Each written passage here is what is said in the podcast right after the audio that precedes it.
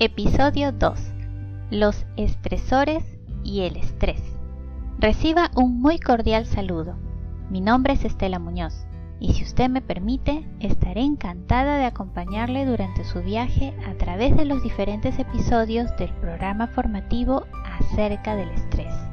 En este segundo episodio hablaremos sobre los estresores y el estrés. Un estresor es todo evento o situación considerado como algo amenazante por la propia persona que lo está experimentando. Entonces, si una persona considera que la situación que está viviendo en ese momento es amenazante, de inmediato en su interior se va a producir el estrés. Y este estrés se va a manifestar a través de un conjunto de respuestas físicas y psicológicas, tales como palpitaciones, sudoración de las manos, miedo, nerviosismo, pensamientos negativos, entre otros. Tal es así que, en un estado de estrés, la persona puede responder de diferentes formas ante aquello considerado amenazante. Por eso, claramente hay una relación entre el estresor y el estrés, donde el estresor representa la causa y el estrés el efecto.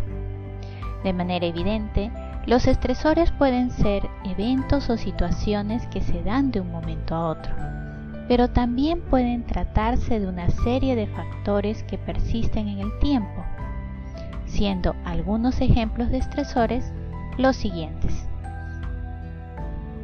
Acontecimientos como la pérdida de un ser querido, el divorcio, una enfermedad personal, entre otros los problemas de la vida cotidiana, el ambiente físico, el entorno laboral.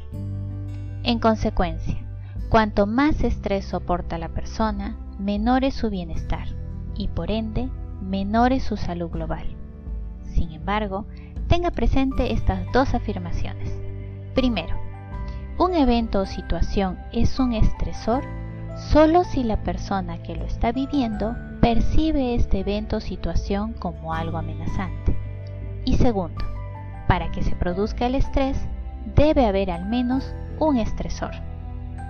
Si desea repasar este tema, le invito a visitar la web Santore. Allí encontrará las publicaciones del programa formativo acerca del estrés, que incluye audios, infografías, ideas fuerza, contenidos adicionales y mención a fuentes consultadas. Muchas gracias por su asistencia y nos reencontramos en un próximo episodio. Chao.